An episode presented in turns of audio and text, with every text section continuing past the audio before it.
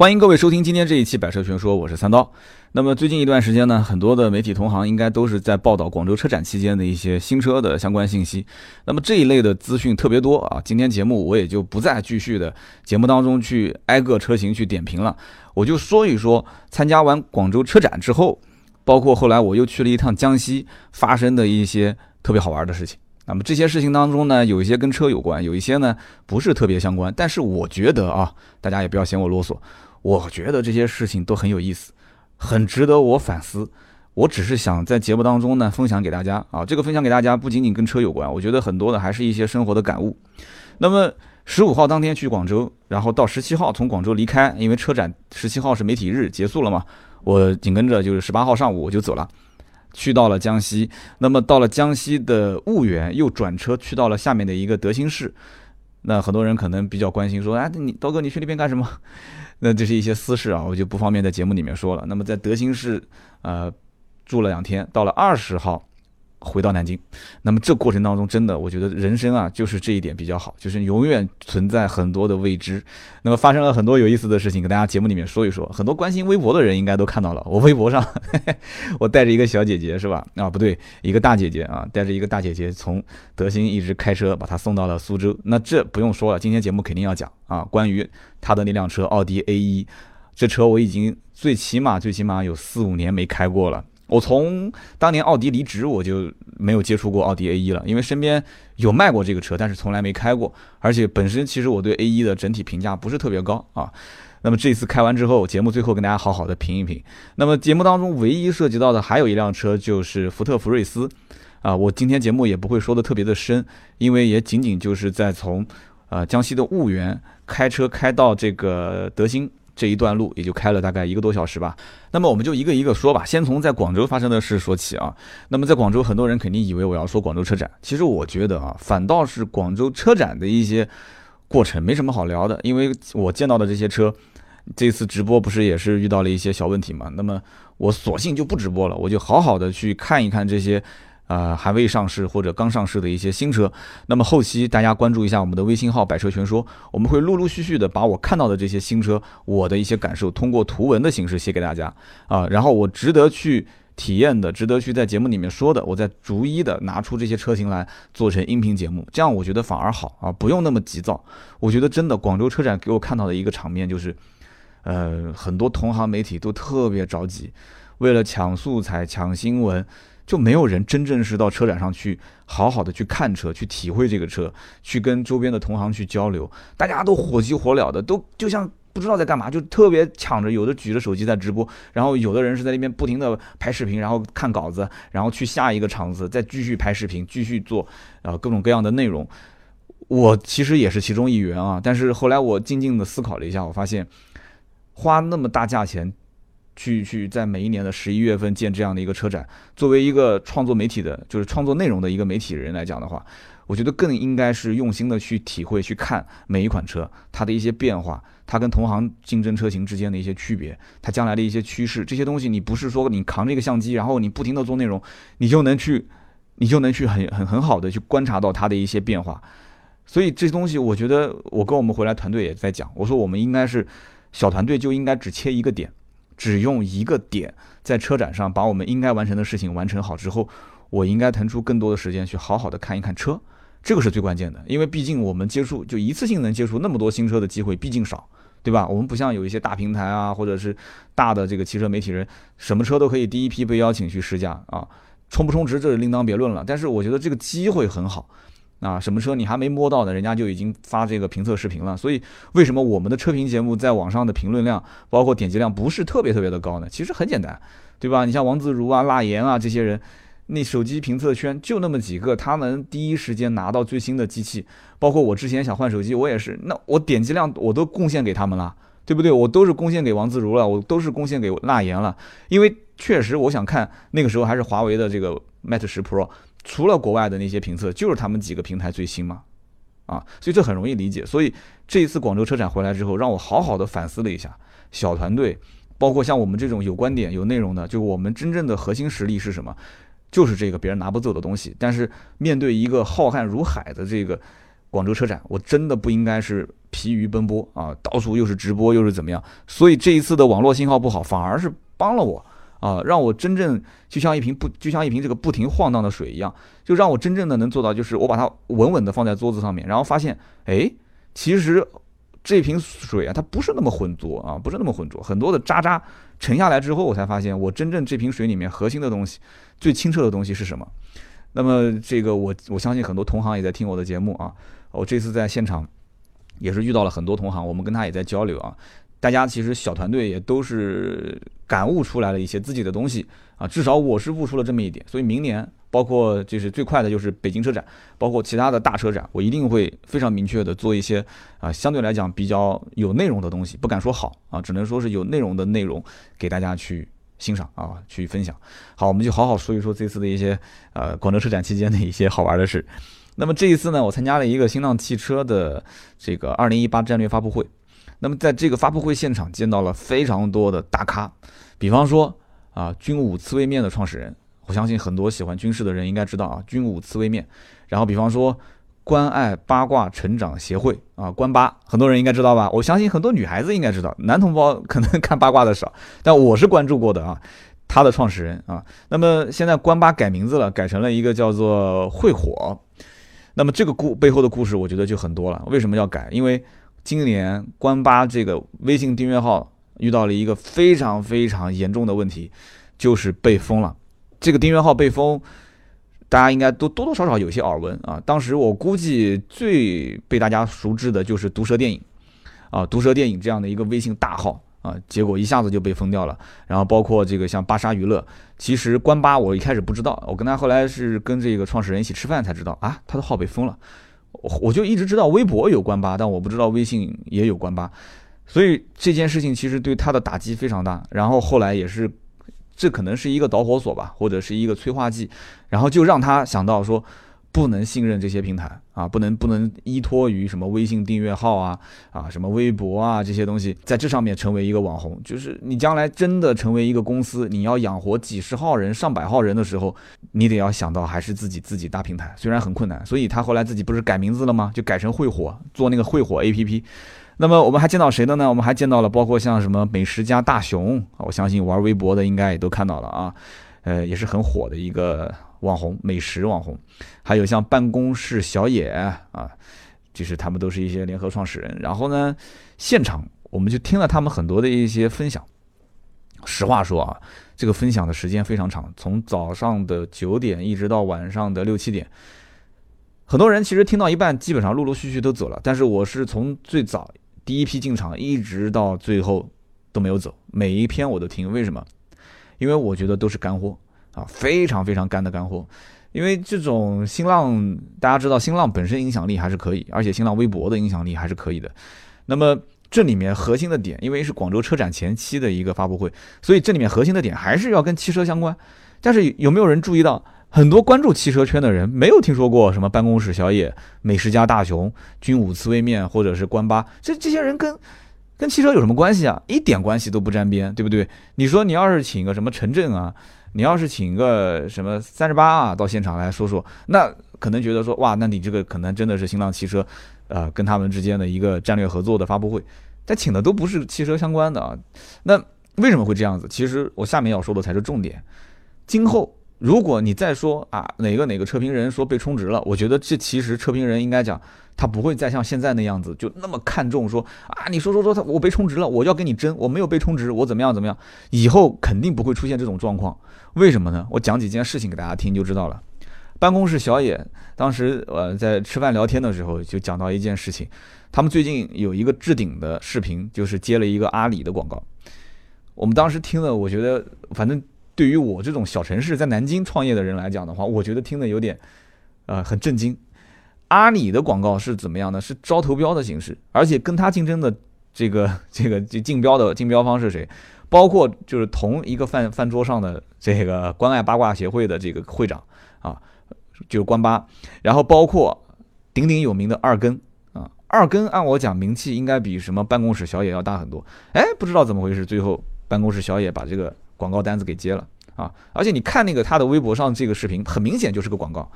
那这就是相当于能算是跨界吗？我如果你觉得不算跨界的话，那我们再往下说。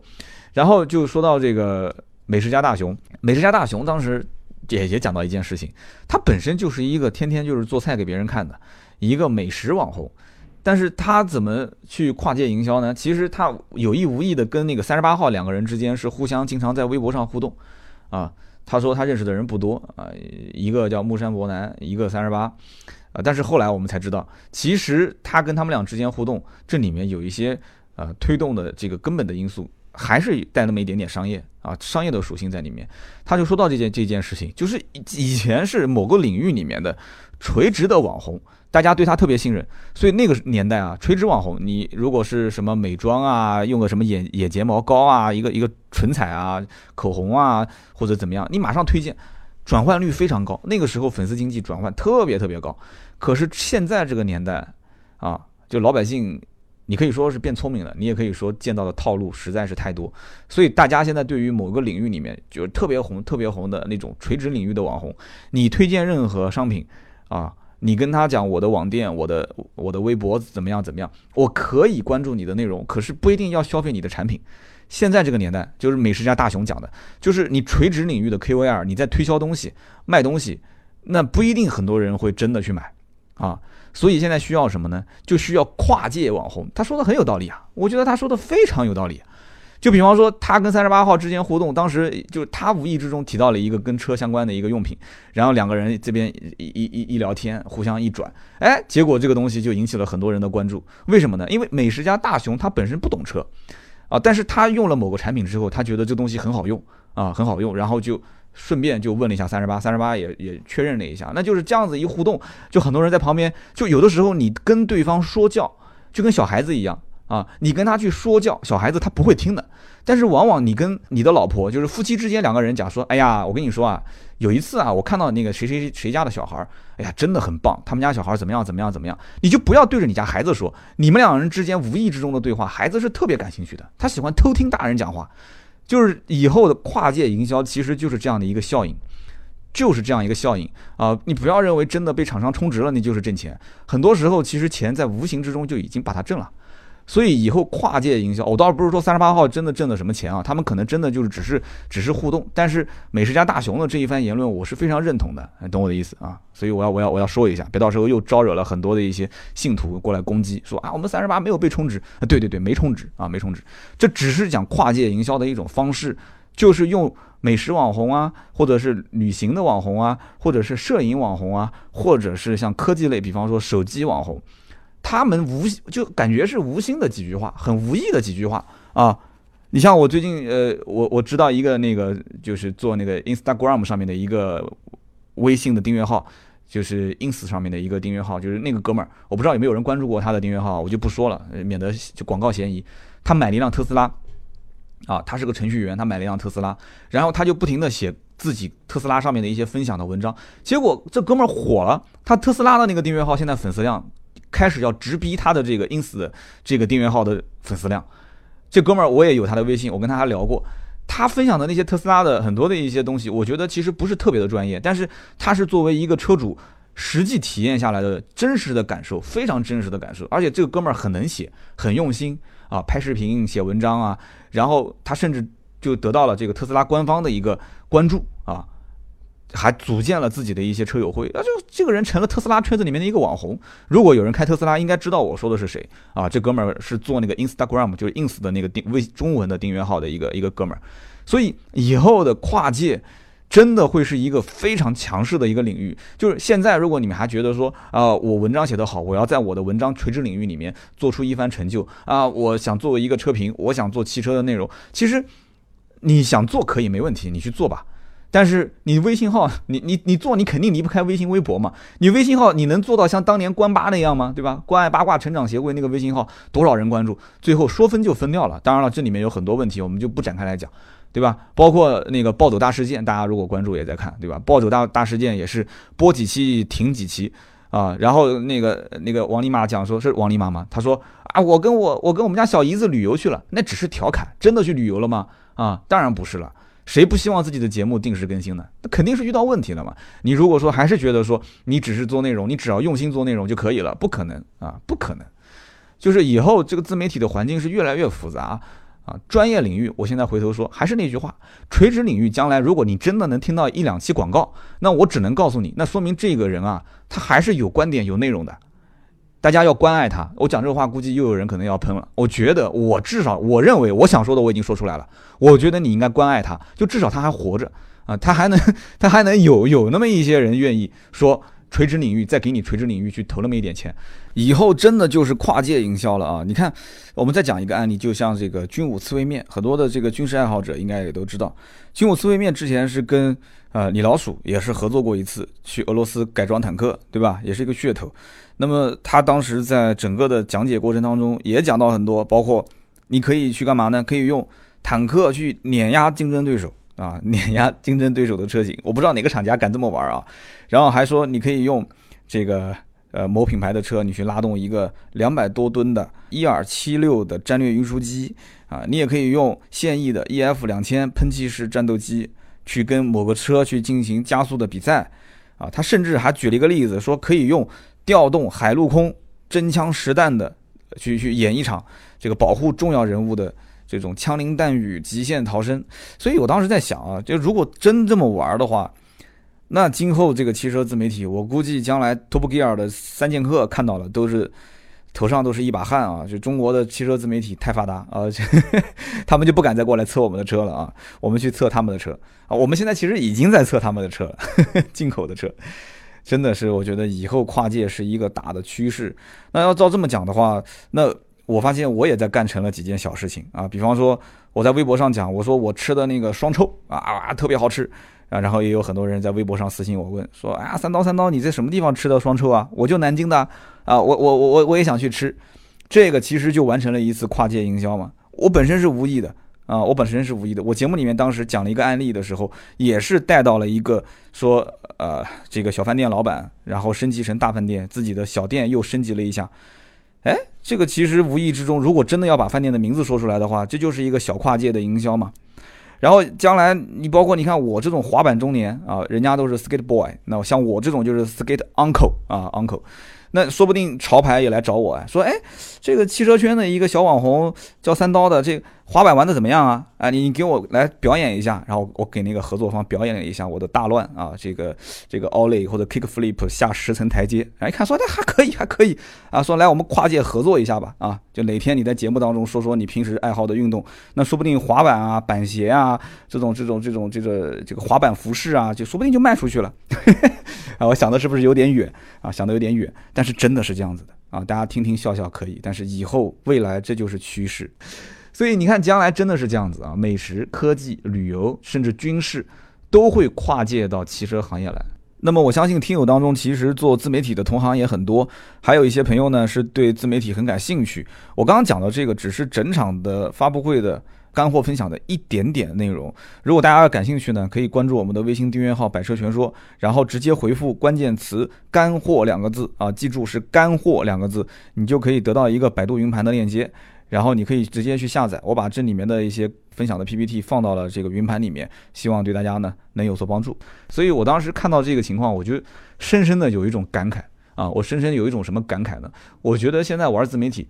你如果真的，你将来说我就是兴趣爱好，那你就自娱自乐好了，自娱自乐啊，写一点文章，有那么一小圈的人关注你，自己找到一些满足感、一些成就就 OK 了。那么如果说你将来真的是想说在这里面说你要想创造一番能够呃有团队一起运营的商业上的成就，那对不起，我觉得这就跟当年房地产房地产的开发有点像。很多人觉得你这有点扯，你这跟什么房地产都没扯到一起去了啊？你是不是最近看房子看晕了？我没看房子啊，我我只是有一种这样的感觉，什么意思呢？就是以前大家都是在圈地，对吧？那个时候还叫包工头，那还不叫房地产开发商。那么玩自媒体的人最早不也是这样吗？就各自圈各自的领域，对不对？你可能优酷当时第一批没人玩啊，优酷那批玩的人火了，然后微博没人玩，玩微博的人火了，微信订阅号没人玩，好玩微信订阅号。那波人火了，然后各自就开始圈各自的领域啊，有美食领域啊，军事领域啊，汽车领域啊，然后各种各种领域，不就跟当年开发商圈各个楼盘吗？很多一些很偏的地方，荒草丛生啊。枯石野草，结果开发商眼光好，跑跑过去拿拿地，拿完地建楼盘。然后有的人呢，就冲着市区，他就只认那些地段好的。可是地段好的价格贵，对不对？而且你如果是品牌楼盘，你可以卖得好；你要如果不是品牌楼盘，给你一个好地段，你也卖不上价格。那么还有些人干嘛呢？你像比方说像这个 王健林是吧？人家就可以直接把它打造成什么？打造成 shopping mall。他到什么地方，万达哐哐哐啊，吃喝玩乐加上房地产，就给他直直接整成一条龙。这叫什么？这叫做自媒体网络矩阵，对不对？有的人直播玩得好，音频玩得好，视频玩得好，图文玩得好，哎，这我是在说自己嘛？啊，不不不，肯定不是我嘛，就是我讲的是同行那些大咖，是吧？那么他就可以直接。落地在什么地方？那个地方直接就 shopping mall 就直接给它建好了，楼盘价格也带起来了，对不对？然后当地的这些吃喝玩乐的这一块儿啊，人气非常的旺。我觉得自媒体这个年代啊，就跟当年房地产开发商很像啊，就是看起来都是一片当年就是就怎么讲呢？水泥地上都可以拔出一棵大树啊，那个年代。然后现在成了什么？现在就成了你在这个钢筋水泥的互联网的圈子里面，你想再去挤进来说。开发一个楼盘，那对不起，你现在你只能是各种忽悠啊，或者说是真的是你各种有真本事，就这两种人，就极度能忽悠的，或者是极其有真本事的，就这两种人。啊，你说再像开发商一样的说这各种吹牛皮，说你看到一个枯石野草，你跟他描绘说这是普罗旺斯的薰衣草，未来将来啊，你说看到一个臭水沟，你跟他讲你说将来这是清澈见底的小小溪流，这这个老百姓已经见惯了套路，不再不再会上当了啊。所以因此，我觉得就讲的有点有点偏了啊。就是汽车圈，大家既然听我的节目，那肯定也会看很多人的视频，或者是读很多人汽车圈的图文。我还是建议大家其实可以关注关注我们的微信订阅号。我们的微信订阅号上的所有的文章都是一个字一个字写出来的，绝对不是抄来的，纯原创。我的观点其实很多不是在音频里面就光通过这种脱口秀的形式表达就能表达完的，很多东西我觉得写文章比啊通过音频这样的话思路更清晰，逻辑性更强。所以呢，我就讲了一下关于这个就是这个新浪的汽车发布会，这是我当时十六号的行程，十七号看了很多的车展上的一些新车，我们后期慢慢一点一点讲。十八号开始我就去到江西，那么到江西呢是一些私事，但是我去江西的这个过程当中呢，我觉得特别有意思啊。我们到了婺源，到了婺源发了一条微博啊，我才知道原来张天佑啊，这个他是他是这个婺源人啊，婺源原来属于安徽，后来划给江西，这些事情我也是都才知道。就像当年我去到这个云南的玉溪啊，我以前节目里面说过的，我到了那个聂耳的广场，我才知道原来这个写国歌的聂耳。他是玉溪人，然后玉溪当地人很惊讶，说啊，说你不知道聂耳是玉溪人啊，就 就搞得我很尴尬。我为什么要知道呢？我相信听友当中很多人应该也不知道，但当地人就认为说就应该全国人民都知道聂耳是玉溪人。然后我当时在婺源，然后呢，从婺源有人来接我们，开车去到这个这个德兴德兴市一个很小的城市。那么到就婺源到德兴这条路呢，我们是晚上。大概是七八呃六七点钟的时间，天已经黑了。那么开车的这个哥们儿呢，他是新手，也就驾照拿的时间不久，开的速度非常慢。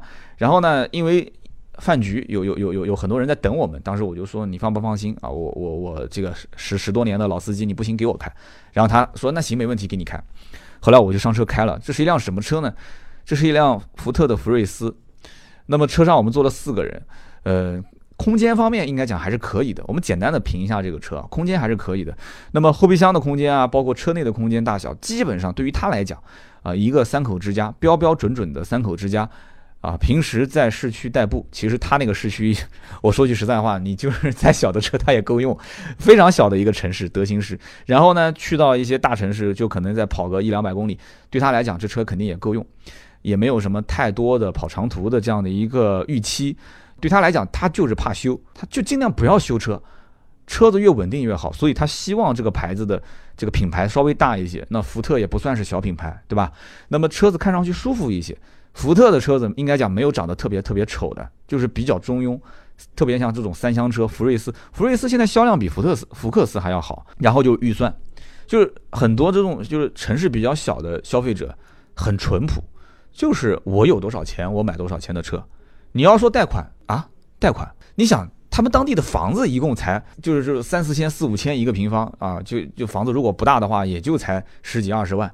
你说你你说你你让他，你让他去买一个十来万的车再贷款，他没这个概念啊，他房子都没想过要贷款，车子还贷款。大城市很多的一些像北上广，包括像南京这种就是二线一类城市，就是我们贷款习惯了，对不对？就买房子谁能买得起，都贷款。所以买车子一听啊贷款那就很正常的，大家是慢慢的被接受的。甚至于现在包括什么上京东买个手机，我们身边很多人还要打白条，都是贷款。但是你到了德兴，你跟这个哥们儿一起聊天，你会发现他对贷款其实没有什么概念。对于他来讲，有多少钱就买多少钱的车，而且再加上像德兴，我去到的是德兴铜矿，每个人的收入都是有预期的，家庭收入其实本身就不是特别宽裕，这里面的人特别在乎小孩子的这个教育，所以他们的钱绝大部分全部投给小孩子教育了，那真的是不惜成本啊。不惜一切代价，所以当时我们在吃饭的时候还聊到了当地一个做英文补习的这样的一个，啊，就是可能他们家父母都是老师，就两个老师同时开补习班，同时当老师，同时开补习班，啊，结果听说啊，这个不能说再深了啊，就说再深的话，我怕影响到，因为德兴本身就小，反正就据说是上海好多房子，然后当地好在主城区好多套房子，然后超级有钱，就是。因为什么？因为当地人所有的收入全部投入到孩子的教育，我也可以理解啊。车子好不好无所谓，但是孩子将来一定要上一个好学校，离开这个地方，而且离开之后就不要再回来。这这就是小地方很多人的一些观念。所以这个孩子在当地呢，说实话，呃，就他们家孩子我也见到了，就是说成绩好不好就牵着每个人的心。所以这个车对于他来讲，就应该讲不是特别特别的重要。我觉得这这一次去这个地方之后，给了我又。在观念上又又又更新了一次，就像手机系统一样，每天都要更新。我觉得我的观念就更新了一次。我一直其实以为就是在很多一些小的城镇啊，呃，车子就是面子，车子一定要能说得过去，就面子上的事情一定要照顾得到。但是后来我才发现，其实，在很多一些呃这种四五线、五六线的城市，实用性应该是摆在面子之前的。这一点，我相信，如果听我节目很多都是一些小城市的这个听众的话，大家可以节目下方留言啊，你可以说说你的感受。实用性是摆在面子之前的。你要如果光是顾着面子的话，那毕竟预算有限，再加上大家又都不是贷款，而且很多人在这种小城市的这个收入又是相对比较稳定啊，也不是特别高，所以这个车子很有可能买回来之后很长时间是不换的。所以他为什么当时买福睿斯呢？他当时有一句话讲的非常实在。他说：“我也不知道车该怎么选，但是我看到卖福特的这个销售员，他自己开的就是这一款车，所以你看打动他的这个点非常简单，就是这么一句话啊。他本身预算就是十到十一万，那买买的是这个一点五升的自动挡的顶配，天窗啊、皮座椅啊、大屏幕啊，什么都有，他没有什么太多的预期啊。他看到那个销售员开的就是这个车，他就是毫无。”顾虑的就判断说这车福特品牌本身也不小，这车看上去啊三厢车也挺舒服的，我的预算又够，销售又是开这个车的，动力嘛基本上试驾一下呀也够用，空间也够用。好了好了，就这个车没问题，没毛病。所以这就是我我这一次去到这个地方，跟啊就这一类车主就非常典型的一个三口之家的男性车主，我跟他这样沟通完之后，我就又重新更新了一下我的观念，我觉得在很多的一些地方。我们将来甚至于可以去考虑，就是跟他们多多交流，就是每一个人的这种需求点它是有共性的。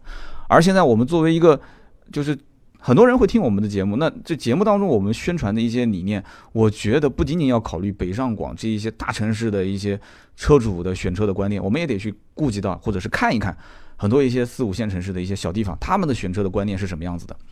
我们继续往下讲，当时啊，开着他的这一辆福特的福睿斯啊，在路上从婺源晚上开到德兴，按照地图上的预估时间大概四十五到五十分钟。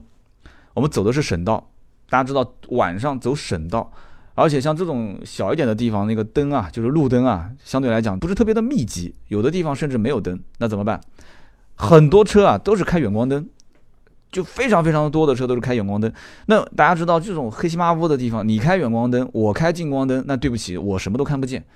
而且我们的这个车呢，这个福睿斯的车灯真的让我深刻的体会到什么叫做蜡烛灯，就基本上它的这个灯光的照明范围，我的速度六十公里每小时再快我不敢了，我真不敢了，就算我是老司机我也不敢，因为我能应付的这个能见度，我。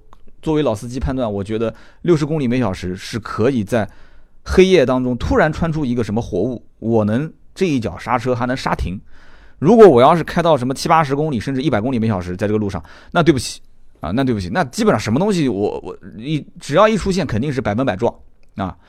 再加上对面又是远光灯不断，不停的会车都是远光灯，就感到非常困扰。我也不知道到底该怎么开了，然后我就闪对方，因为我开近光嘛，我就闪他。那么对方呢，有的是不理我，仍然是远光灯。那那大家知道，我年轻人多少有点脾气，你远光，那我何必跟你在近光呢？我也开远光。哎，奇了怪了，有的时候你一开远光，对面的远光就改近光灯了，然后他就不停的闪你。然后我刚改回近光灯，对方又开远光灯了。嗨，这个我就觉得真的我不知道该如何是好了。你大家可以在节目下方，你告诉我到底该怎么怎么处理。这这难道其他的城市也都是这样子吗？我就要好好的想一想了，因为我毕竟去这些地方就是小一些的地方去的比较少，开车的机会也不是特别多。那么这是一个情况啊，跟大家去分享一下。另外一个呢，就是红绿灯的驾驶。有人讲说这个红灯停，绿灯行，这不是很正常的吗？对吧？有什么问题呢？当然有问题。当时我在开车的过程当中啊，我跟大家讲一个情况：正前方是绿灯，但是绿灯呢大概还差个十秒左右。那正常人的话肯定是判断一下，就是这个速度加上啊最后这十秒，我们能不能就是我们也不叫闯红灯啊，没有跳黄灯的时候，我们能过线。那我就相应的速度肯定就提升了一下，但是潜意识里面就告诉了我，不能这样子过。为什么？我的速度在提的过程当中去过这个最后一秒钟横穿这个马路，因为我左边还有一股左转弯车道，左转弯车道上停着两辆车，也就是说我的视线是有盲区的。万一要是从左边的左转弯车道冒出个什么人啊、狗啊什么东西的，那我肯定要出问题的。所以后来我想了想，我还是把速度放慢。那我还是把速度放慢，但是我速度就是放慢了，最后最后一秒的时候，我的车子还是过线了。但是，就当我的这个前后轮刚刚过了线的时候，从左转弯车道上面突然杀出一辆电动车，你告诉我这个时候怎么办？这个时候如果我是一脚刹停的话，对不起，电动车肯定直接撞到我的后门，或者是撞到我的这个尾箱上了啊，后备箱的这个位置。所以当时根本没有任何的这种这任何的反应，就是条件反射的一脚油门闷到底，直接就就穿了。我跟大家讲一讲。我的潜意识与生俱来，我是对交通规则的一种不信任，就是所有参与交通的这一类人，包括参与交通的这些机动车的驾驶员啊，就跟我一样都是开车的，包括非机动车的驾驶员，什么电动车也好，自行车也好，甚至包括行人，我的潜意识里面我是不信任周围任何人的啊！你你不要觉得说三刀，你你你你怎么能这样子？我就是这样子的。我我不认为所有人都会遵守交通规则。你比方说，我刚刚讲的这辆电动车，它遵守交通规则了吗？它百分百是没有遵守嘛，因为我是绿灯直行。有人讲说，那你你你为什么要抢最后那几秒？哎，我又没有压着黄灯去过线，我是绿灯哎，我最后那么一两秒绿灯过线，我犯错了吗？我没犯错，而且我中间当时我也在减速。如果说实话，如果我不减速，那可能跟他还不会擦肩而过。我减速反而跟他就是什么叫做巧事故呢？开得快，对吧？那是抢事故。开得慢那是等事故，不快不慢那是巧事故。往往身边很多会出事故的人，他们就是太相信，就是周边的这些车，周边的这些人，他们都是跟自己一样是遵守交通规则的。这件事情在江西，说实话发生了，让我也是出了一身冷汗啊！说我我我不认为所有人都会遵守交通规则，这句话我要再强调一遍。而且第二一点是什么？就是法律永远是保护弱者的。这一点我也始终是相信的，为什么呢？因为一旦发生事故，无论有没有责任，他一定会让机动车驾驶员需要在金钱上和时间上去进行赔偿。所以我耗不起啊，我耗不起。我觉得金钱上、时间上我都耗不起，而且很委屈，你知道吗？你知道发生这种非机动车和机动车碰撞之后的那种人伤事故处理特别麻烦。第三一个就是这种时刻需要规避风险的意识，你可以体现在哪些方面？比方说。我可以不去借用慢车道。我看到很多的机动车驾驶员，之前网上有一个啊，那哥们儿开个车在非机动车道上面，前面停的电动车，结果那哥们儿你按了喇叭，对电动车的人不理他，下来把他给暴锤了一顿。你暴锤一顿，你按我讲，你你就是你就是黑社会又怎么样？我不怕你，我往地上一躺，对不对？我往地上一躺，然后直接打电话报警，啊，把你的车子一拦，你在非机动车道上面，你就是怎么样你都说不清楚。我就说我头疼啊，我说我浑身都疼。前段时间我看到是在上海吧，也是啊，一个电动车跟一个非机动车，没有任何事，我估计就是碰了一下，然后旁边是几个出租车司机跟他，我那个应该是个快车，我不知道发生什么争执了，然后旁边拍视频的人就讲说啊，你赶紧赶紧赶紧躺地上啊，让那个电动车车主，电动车主也没躺地上，没什么毛病，躺地上，你赶紧躺地上，啊，就在这样的一个环境里面，但凡是遇到什么行人啊，或者是电动车的小碰擦，如果是我啊，比方说划到我的车了，我我的我的那个小奔驰也不是没被划过，被划到了，我最多是问两句。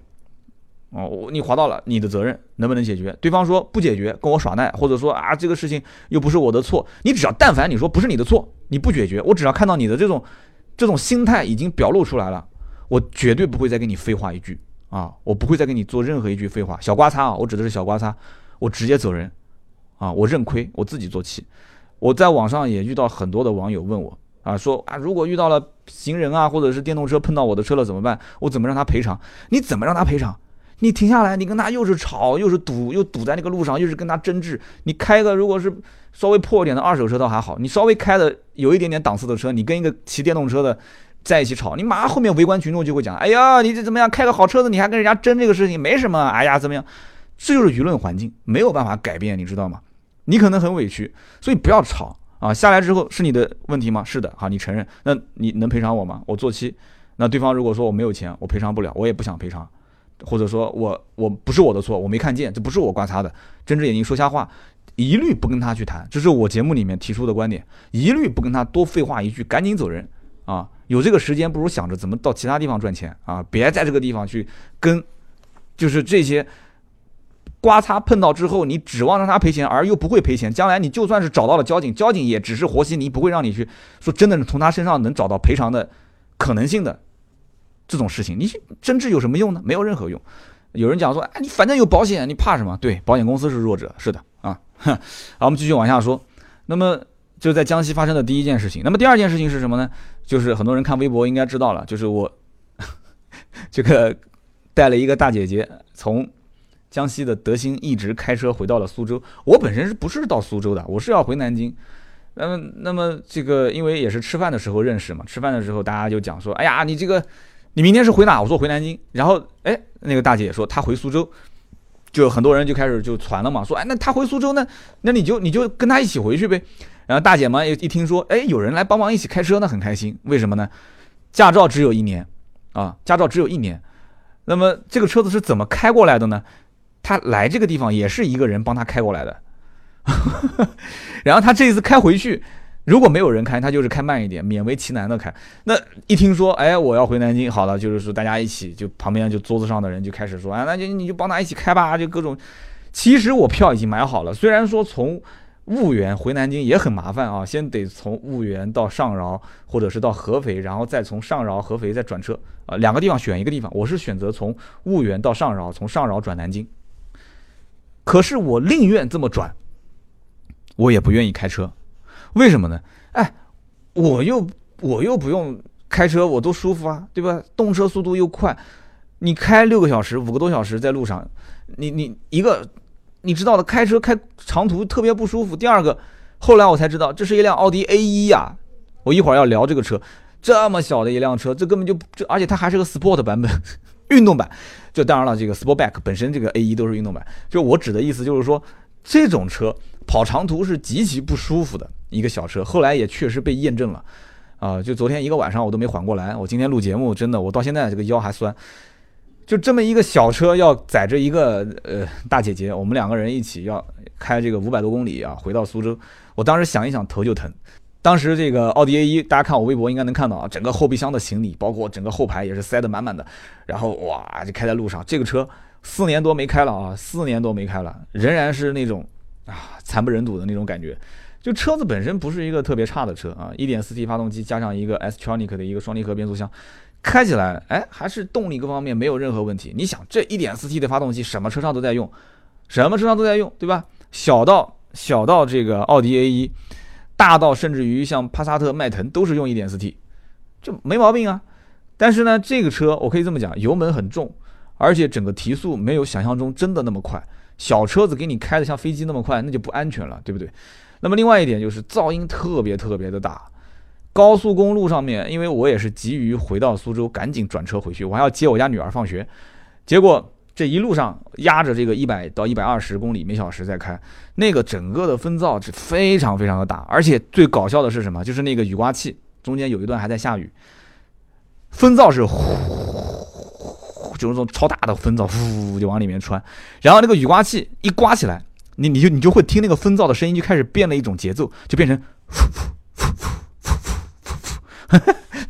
哎呦，就特别有意思啊！我我回来的时候，我开我自己的车，我还测试了一下啊。